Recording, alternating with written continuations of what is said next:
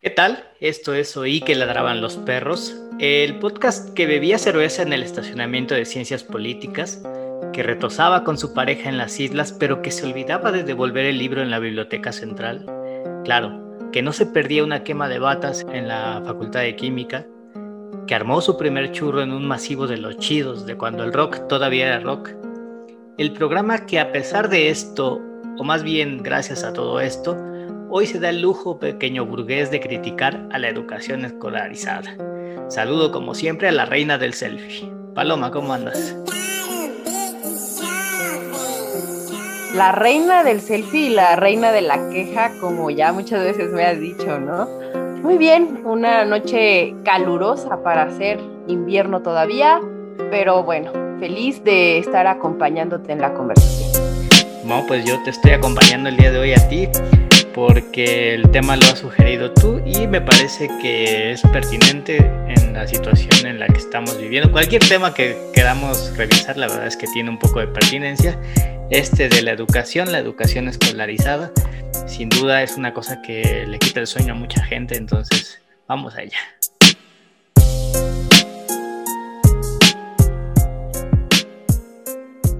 Recuerdo a un ufano Carlos Loret de Mola y su ensayo hecho documental sobre el descascarado sistema educativo en México. Pretencioso de revelar los secretos mejor guardados del cacicazgo del Bester Gordillo, narra lastimosamente el estado crítico de la infraestructura de las escuelas. Y aunque en esto no puedo más que coincidir con él, hay en su película otra índole de quejas que me hace cuestionarme el contenido académico y político de la educación básica. Loret esboza un escenario catastrófico e imperdonable en el que gran parte de las escuelas del sur mexicano son paredones sin propósito y las profesoras y profesores personalidades tibias que apenas alcanzan a balbucear consignas vacías en favor del, sindicalismo charro. El clamor de Loret se multiplicó por miles. Se veía toda una clase media, urbana ella, regodeándose en su avidez lectora y en su ideología progresista que por momentos pareciera que da por hecho que el conocimiento institucional nos hace humanidad. En principio, leer, escribir, dibujar en tercera dimensión, hablar cronológicamente y saber en dónde estás parada, literal y metafóricamente, te da la dimensión de animal político. Y para conseguirlo, no necesitamos confinarnos en un espacio ni seguir un manual necesitamos contacto social, necesitamos realidad. En ese sentido, las maestras y maestros no son ni deberían ser una enciclopedia que vigile y castigue a la infancia. El ideal sería que se convirtieran en la interfaz que les muestre y explique el mundo desde un entendimiento metodológico y pulido. Aunque bueno, la verdad es que muchos de nuestros docentes arrastran carencias desde nutricionales hasta académicas básicas. Pero sin ahondar mucho en el tema, ¿qué podemos pedir a este pinche país donde a veces convertirte en alumno de una normal, normal rural es la única puerta para poder comer diario? En fin, ser una maestra normalista que alza la voz le regala un poquito de esta realidad a sus alumnos y les restriega en la cara a la tan culta clase media que el saber está más allá de cuadernos forrados, exámenes contestados para el momento e incluso más allá de títulos universitarios. De los que, por cierto, ya la mayoría de ellos parecen venir en un kit de mi alegría. Y es que perdone usted, querida, querido Radio Escucha, cuánto mérito tiene estudiar psicología en la Universidad Isel y luego que además ni se titula. O turismo, o mercadotecnia. Es que neta, neta, amigues, en primera no se trata de demeritar carreras universitarias. Se trata de entender que muchas de nuestras carreras que pertenecen a la división de humanidades florecen más allá de una butaca en un salón de clases parten de la observación del mundo, de la conversación metódica, de la escritura y el dibujo diario, o sea, de arrastrar el lápiz, de hacer de nuestras carreras un oficio. Pero ya me quedaré con las ganas de ver que la sociedad deje de jerarquizar el conocimiento obtenido dentro de un aula, que dicho sea de paso, muchas veces ni científico es, y que pueda admirar y respetar el trabajo de costureras, plomeros, panaderas y agricultores porque estas son las personas que tejen la cotidianidad del barrio, del pueblo y de la ciudad. Y ya para terminar, no me gustaría cerrar mi editorial sin unas notas de violencia, para poder expresarles que dentro de esta refinada envoltura habita una punk que se caga en los libros, en, la educación aspiracional y en las profesiones que nos han quitado la capacidad de trabajar. Sí, de trabajar, porque nuestra tibiecita clase media se ha dedicado a emplearse, no a transformar, ni la materia prima y mucho menos el contexto.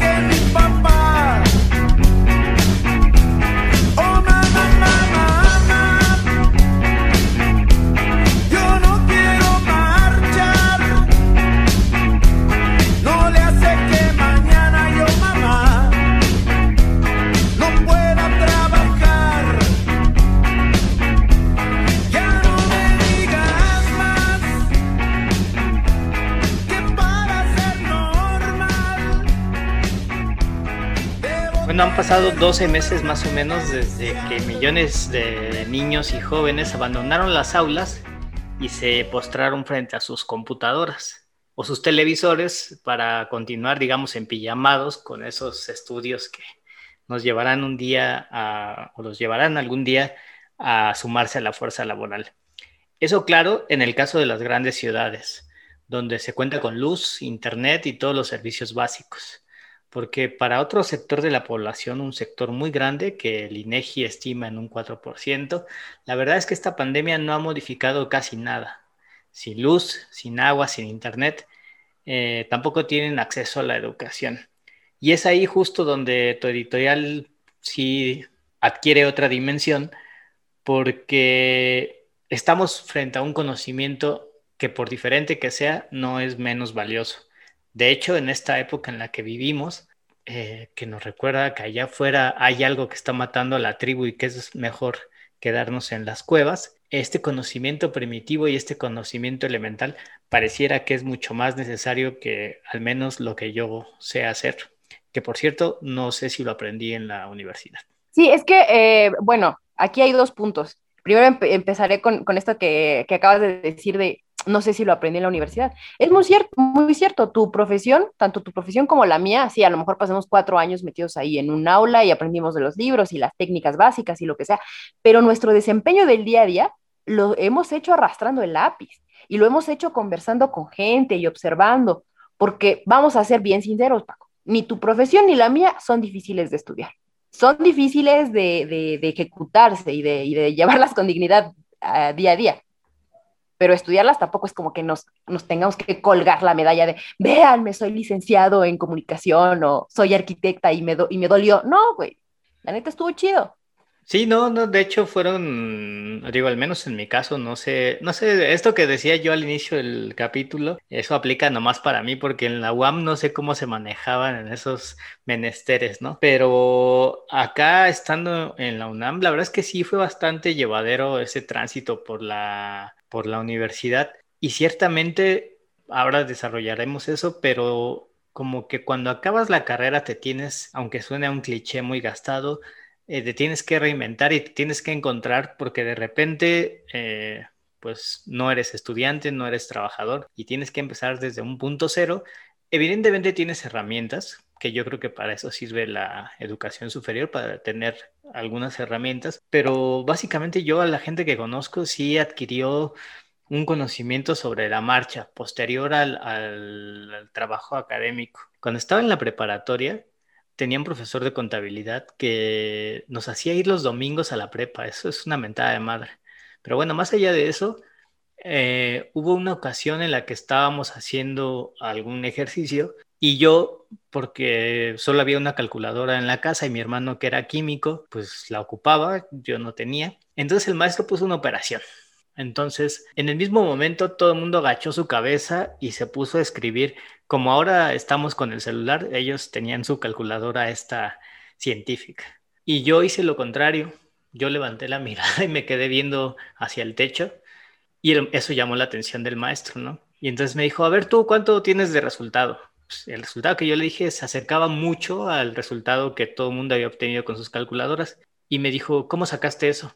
Yo le dije, pues pensando. Y entonces el maestro, como ofendido por, por su, porque no, porque estaba demostrando algo que no había contemplado, paró la clase y llamó la atención de todo el grupo hacia mí y les dijo, ven ese güey de ahí, ese güey de ahí es un vividor, pero ¿saben qué? Le va a ir bien en la vida, porque a diferencia de todos ustedes pendejos que estaban ahí con sus calculadoras, él se puso a pensar. Yo a la fecha no sé si eso era como un cumplido o un insulto, pero sí vi que eso cuestionó mucho del paradigma de enseñanza que tenía el maestro en ese entonces. Y fue la famosa flor con maceta, ¿no?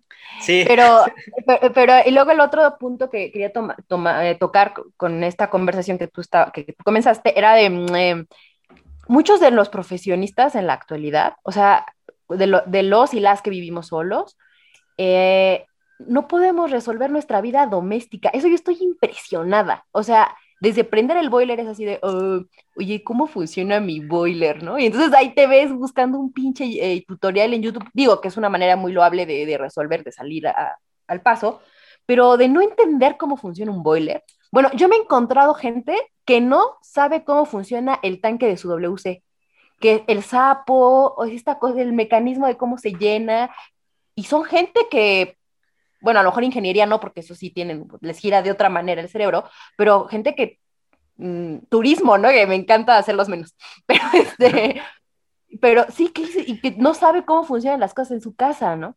O que no saben del cable neutro y el cable de fase que lleva la electricidad a un foco. O sea, que son cosas que me sorprende que, que los clase medieros no sepamos cómo funciona o que no sepamos hacernos de comer.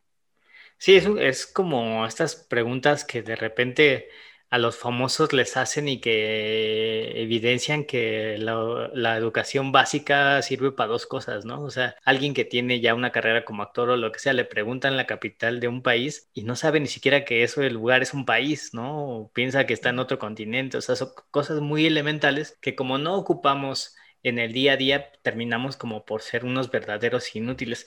es por eso que yo sí creo que estas profesiones que son como, que nosotros tal vez vemos un poco como hacia abajo, que vemos como menos, en realidad sí son trabajos y, y oficios que merecen todo el respeto porque evidentemente nos recuerdan que somos unos inútiles y unos privilegiados porque finalmente aprendemos cosas que sí, muy poca gente, digamos, en el en el total de la población sabe, pero estas cosas que realmente resuelven este, un momento, somos incapaces de cambiar de una llanta, por, por decir algo, ¿no? Este, y sí, nos enfrentamos ante esa ignorancia cotidiana y también la normalizamos, como que eh, somos quizá especialistas en muy poquitas cosas e ignorantes en la gran mayoría de cosas, sean eh, súper necesarias o, no.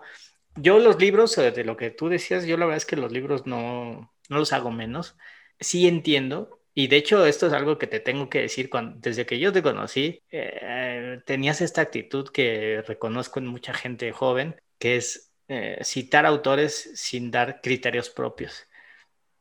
Y yo creo que ese es un vicio que adquirimos al ir a la universidad, pensar en algún momento que la verdad está en los libros. Y es una, una lectura muy parcial de las cosas, porque eso que lees después hay que confrontarlo y es como que si tú no tienes experiencia de vida, pues realmente no lo puedes confrontar con nada. Recuerdo el caso del director de la película El Mago de El Cuec, que contaba en una clase que para poder rodar esa película, que creo que está bastante chida y bastante bien hecha, acabando la carrera de cine, lo primero que hizo fue irse a trabajar de mesero para tener ideas chidas, porque sentía que en ese momento tenía la carrera de ser director de cine, pero no tenía nada interesante que contar, ¿no? Sí, bueno, eh, hablando un poco de la estructura que te, que te da la, educación universitaria al respecto de lo que dices, ¿no? Citar autores. Y citar autores no tiene mucho que ver, creo yo, con el hecho de, tener un registro cabrón en tu cabeza y, tener los, los autores ah, frescos, sino tiene que ver justo con eh, categorizar tu pensamiento, estructurarlo y al momento que tú das una, un argumento o concluyes en algo, pues decir, ah, sí, como tal fulano dijo, lo leí en, tal libro, y entonces ya poder como dar un crédito amplio a, lo, a tu opinión, ¿no? Y eso fíjate que yo lo aprendí mucho en la, en la maestría, más allá, y a lo mejor menciono aquí de, mi maestría, no tanto por hacer alarde que logré ese, ese título, porque ni siquiera me costó trabajo, la verdad, no es una cosa que me haya... Pues lo sacaste de Santo Domingo, pues cómo. no, no, no. Bueno, a mí, y lo que sí lo digo ahora es que la, maestría, uno, me, me, enseñó a estructurar mi pensamiento, ¿no? De hecho, ahora que, que, voy al psicólogo, me ha ayudado mucho la maestría porque ya categorizo las emociones, puedo expresar con mucho más soltura muchas cosas, y, y suena muy cagado lo que voy a decir, pero hasta me ha hecho mejor persona, ¿no? Mm, me ha hecho más empática, no, no porque no lo haya sido, sino porque ahora soy capaz de ver la realidad ya con, una cosa más consciente, más política, más que con las vísceras. Pero cambiando un poquito de tema, este, fíjate que en mi historia personal, así como tú ahorita platicabas lo de la calculadora, que es, es, un, es una eh, convivencia que tuviste con la, con la educación institucional, a mí me pasó, yo, yo más lo quiero relacionar con la clase social. Eh, yo como lo había expresado en capítulos anteriores, pues mi, mi, mi, papá viene de un origen muy humilde, mi mamá no tanto, pero los dos eh, en su cabeza tenían esta meta de tener, una eh, de, tener un título universitario, pero además de tener un título universitario, ellos siempre quisieron ejercer sus, sus carreras, o sea, siempre le dijeron, voy a ser geólogo y voy a hacer química porque me quiero dedicar a eso, o sea, eso es lo que quiero hacer, quiero hacerlo oficio, ¿no? Entonces, me educan así para, para tener ese sistema de ambiciones y me insertan en un mundo donde los boomers, que, es donde explotan la, demanda de las, de las licenciaturas, o sea, la edad de, mis padres o la edad de tus padres, es donde empiezan, empieza a normalizarse el hecho de ambicionar tener una carrera universitaria. Entonces, cuando a mí me insertan en este mundo de hijos de profesionistas, fíjate que me di cuenta de una cosa. La mayoría de los boomers profesionistas son gente muy mamona, son gente que piensan que porque obtuvieron un, título universitario, creen que ya merecen más, que ya, que ya tienen mm, que tener otra, otro lifestyle, ¿no?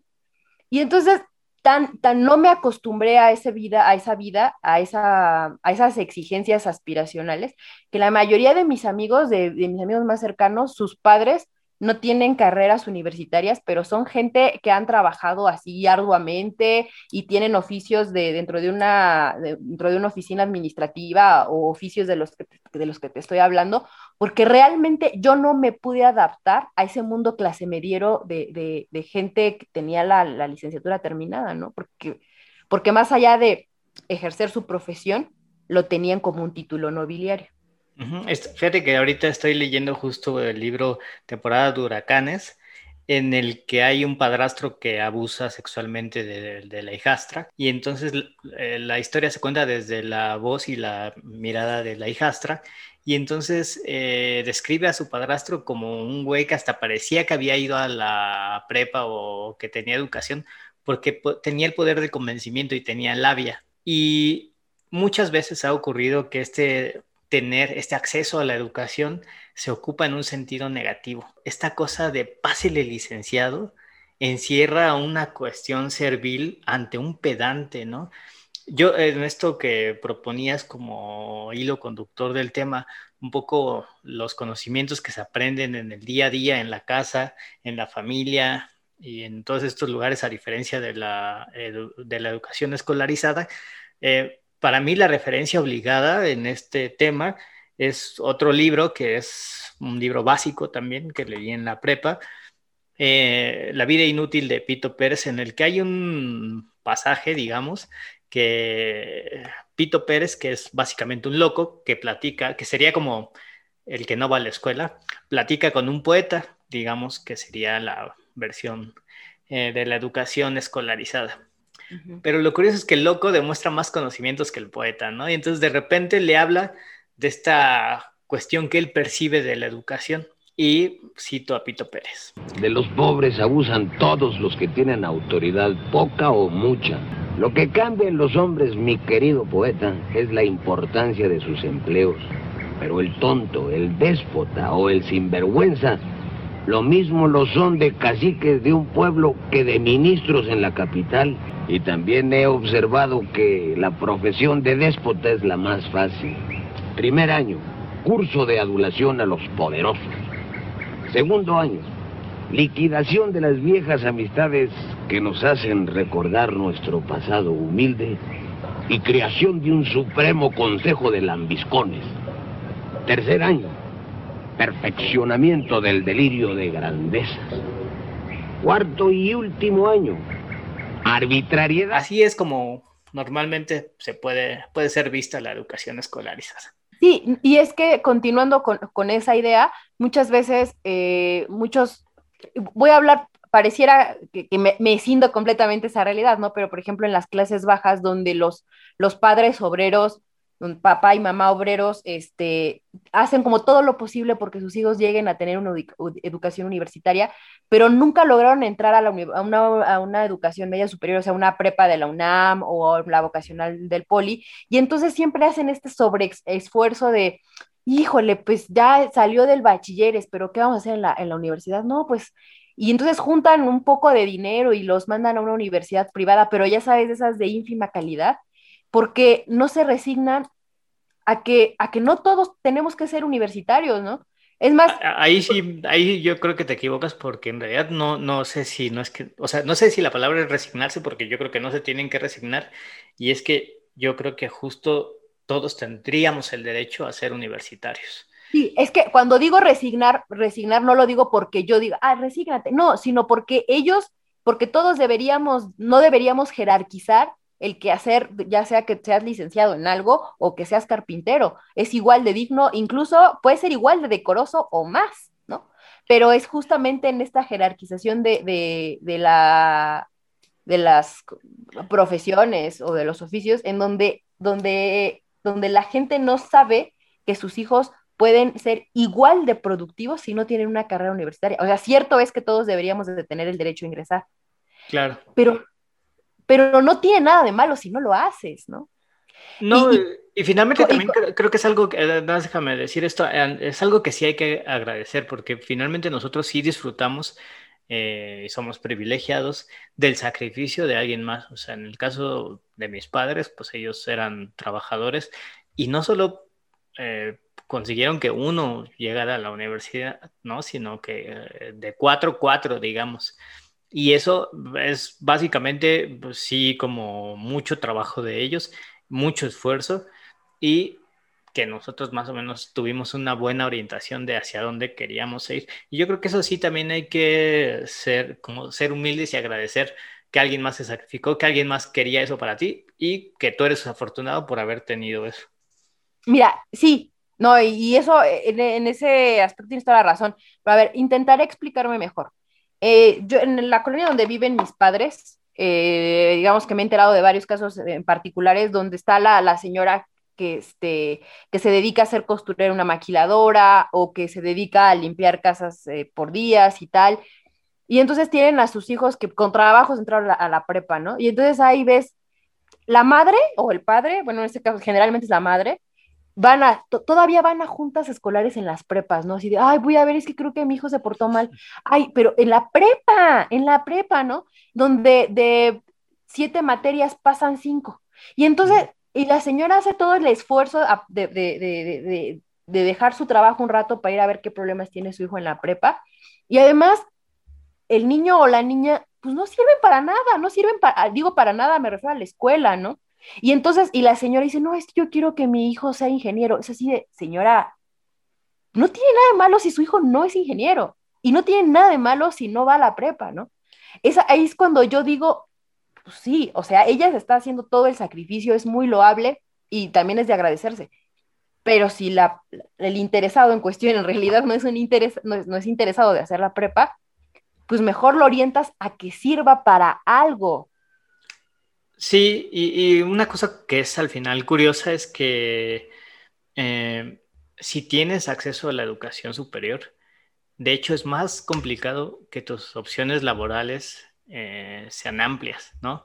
En este país, como en todo el tercer mundo, pasa esto que a mayor grado de educación, menores oportunidades de trabajo, ¿no? Entonces, sí, de repente por eso es que nosotros mismos eh, desdeñamos un trabajo pues, como de mesero o una cosa así porque no es digno de nosotros, a menos de que sea en este lugar mamón de crepas de San Ángel donde los meseros todos eran estudiantes, que no recuerdo, le, le Clooney. no, no tengo idea. Eran bueno, pero mira, hablando, hablando del tema de los meseros, hay una, también hay una subdivisión en, en los oficios muy, eh, que puede ser muy cruel. Desgraciadamente, no es lo mismo ser mesero a ser carpintero. No es lo mismo a ser mesera que estilista. Un oficio que, que incluya la transformación de la materia prima, de, veras que, te da una calidad eh, de animal político muy cabrona, ¿no? Te da hasta cierto punto poder. Pero ser trabajador para empleado, pues, eh, que la palabra correcta es empleado, sí va mermando tu, calidad, em, ¿cómo decir? Tu calidad de vida, tu, integridad mental, porque todo el tiempo estás a expensas de la opinión y de los, de los ojos em, ajenos, pero casi, casi que en tiempo real, ¿no? O sea, el mesero tiene que soportar el humor del, comensal, no hay de otra. Para eso está. Pero esos son oficios o son empleos que nacen con el capitalismo. Pero ¿Sí me explico? Yo, yo no creo que sea una degradación de tu integridad per se. En realidad creo, por ejemplo, que las condiciones laborales que se ofrecen aún teniendo acceso a la educación, peor aún si no lo tienes, eh, en el país son malas. Eso no tiene nada que ver con, con tú siendo estudiante o con tú siendo, contigo siendo, eh, perdón, contigo siendo trabajador. Es decir, este tipo de cosas ocurren porque hay toda una serie de cosas sucediendo después de que tú terminas una carrera o después de que truncas tus estudios. Eh, no creo, eh, digo, hay países, por, citar el ejemplo típico, Alemania, donde se prioriza la calidad de vida sobre el dinero que puedes ganar, ¿no? Entonces, hay gente que recoge la basura y que es una gran chamba, o sea, digo, que tienen prestaciones, que tienen eh, mejores condiciones laborales que los güeyes que recogen aquí la basura que van dormidos en el camión entre la mugre. O sea, sí hay una diferencia abismal. Que nos traten mal no tiene que ver con el, con el ser un empleado. Yo creo que el trabajo, cualquiera que sea, dignifica. No, incluso, incluso recogerla, pero es que creo que no, a ver si le puedo dar al punto nodal. Recoger la basura no es lo mismo ser mesero. Recoger la basura no es lo mismo que ser estos, este tipo de hostes en un banco donde hay un fulano, una fulana parada ahí de, ¿qué, operación va a realizar? ¿No? o que, te va a o que te va a enseñar cómo se utiliza el cajero. Hay oficios que sí, eh, digo, recoger la basura es, prácticamente transformar el contexto, ¿no? ¿Sí me estás cachando un poco la idea? Es que es obvio, sí, o sea, pero... No, es que puede, parecer no, no, tan obvio. O sea, yo y critico mucho, por ejemplo, la profesión del turismo, que lo hicieron profesión, lo hicieron carrera universitaria, pero en realidad el turismo a mí como, como, como gremio, como actividad terciaria de este modelo económico, a mí me molesta un poco, ¿no? A mí me molesta, por ejemplo, ir a un hotel, que hay lugares, hay playas, por decirte Cancún, que no puedes eh, habitarla o vivirla si no es a través de un gran hotel. Entonces tú llegas al hotel y llegan un chingo de gente que a venderte tours, que a ofrecerte la foto, y tú, a ver, déjenme en paz y déjenme de sonreír. Aquí nadie, no te voy a pagar para que me sonrías. Entonces es un poco ese producto del turismo que se vuelve insoportable. Oficios en el que, imagínate, tú tienes un mal día y que a huevo tengas que sonreír. Me parece patético, ¿no? Y es algo que no tiene que hacer una, una persona que recoge basura, que limpia la ciudad, no tiene que ser un carpintero, no lo tiene que ser una costurera. Yo creo que si disfrutas lo que haces, tienes todo el derecho a sonreír, independientemente del trabajo que seas, que hagas. Eh, y sí creo que la tranquilidad y la felicidad no necesariamente está conectada con que tengas un empleo que sea bien remunerado, mal remunerado, bien visto, eh, mal visto o digamos prudente o imprudente yo creo que tú como trabajador y como ser humano tienes todo el derecho a sonreír o no, si es lo que te, lo que te nace. ¿Cuáles serían entonces para ti las aportaciones de haber atravesado todo un ciclo que tiene un chingo de vicios, desde la primaria, la secundaria, la prepa y luego pues la universidad? ¿Qué te dejó el sistema escolarizado a ti ahora en el, día a día y en tu trabajo? Es que, bueno, yo soy muy pesimista. Yo realmente eh, fui una, una niña que siempre cumplió con lo que tenía que cumplir.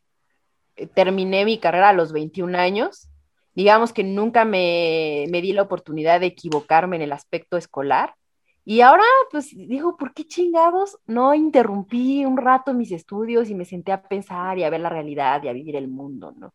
Más allá de, no, no, estoy diciendo que me hubiera convertido en una vaga o en un flanur, como dicen románticamente, no, pero, pero ahora con 33 años y que a lo mejor me, y que sí me gusta mi trabajo, pero, pero no he, generalmente tomado, pero mis decisiones que he tomado han sido muy basadas en justamente en eso que estudié, no tanto en toda la complejidad de mi ser. No sé si me doy a entender. Que parece que Paloma, de pronto la dimensión de Paloma se convirtió en una persona que fue a la escuela y ya, que me parece triste.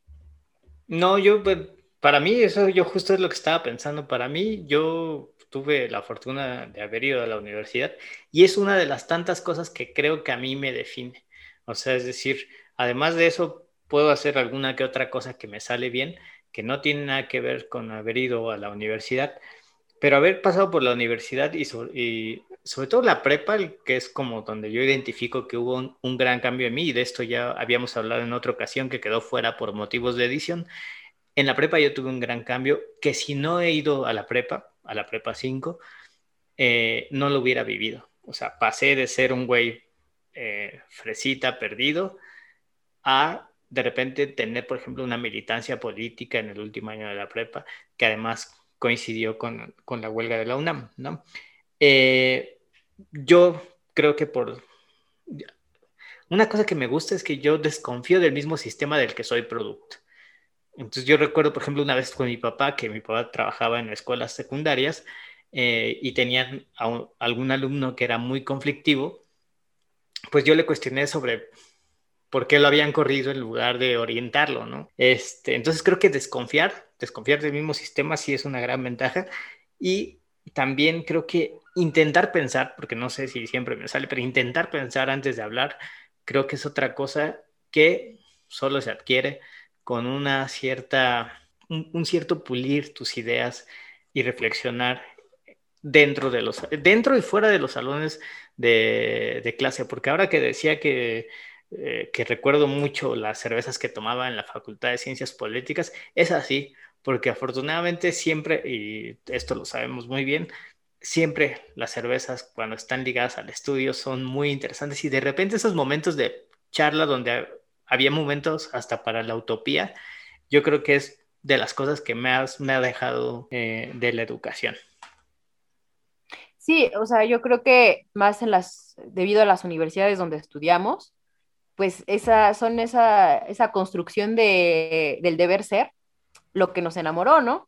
Lo que nos enamoró del momento, nos enamoró de nuestra universidad, de la educación pública, porque también yo, yo tengo un recuerdo de la educación pública de añoranza, ¿no? me gustó mucho estudiar en una universidad pública, pero al mismo tiempo es lo que te digo, o sea, creo que yo quedé, es más una visión, no, no porque la universidad tenga la culpa o la CEP o lo que sea, sino como que digo, yo me equivoqué, yo, yo debía haber, debía haber, eh, debía haberme revelado un poquito más y vivir más la vida en otro, en otro aspecto que no fuera el escolar nada más. Pero sabes qué, es que yo creo que eso te llega tarde o temprano. Yo me acuerdo cuando entré a la universidad, la mayoría de mis amigos eran mucho más grandes que yo. Y un güey una vez me preguntó, oye, güey, ¿cuántos años tienes? Y yo entré con 17 y ese güey me dijo, ¿qué haces aquí? Vete a la verga, ¿no? Y me dice, no, no, o sea, pero vete, vete, o sea, a viajar, cabrón, a conocer, ¿no? Yo no podía porque, pues, obviamente, pues, con, o sea, viniendo de una familia humilde a viajar a esa edad, pues, no, impensable. Afortunadamente lo pude hacer después, entonces sí, creo que de repente tienes que escoger profesión y tomar muchas decisiones en un momento en el que no estás preparado, pero yo creo que si logras gestionar bien tu vida, sí hay tiempo como para recuperar el tiempo perdido y desandar lo andado. Entonces, eh, sí, creo que me he dado el tiempo de hacer lo que quizá hubiera podido hacer, este, como tu viaje de 15 años que nos estás contando, frustrado. No, fíjate que yo sí me fui de viaje a los 15 años, entonces no, no, no es frustrado. Ah, que eres pudiente, ¿va? no, no, tampoco. Eh, bueno, ahorita que tocábamos el tema de la UNAM, fíjate que de tu generación a la fecha, yo creo que la situación de ciudad universitaria ha cambiado un montón. Eh, si bien yo me acuerdo que chicos y chicas de tu edad, sí, sí y del estrato humilde asistían a ciudad universitaria y fueron justamente, fue esa cepa que, que produjo profesionistas capaces de criticar y capaces de transformar algo, ¿no? Pero me he dado cuenta que en los últimos años Ciudad Universitaria se ha llenado de chavitos egresados del Madrid, egresados del CUM.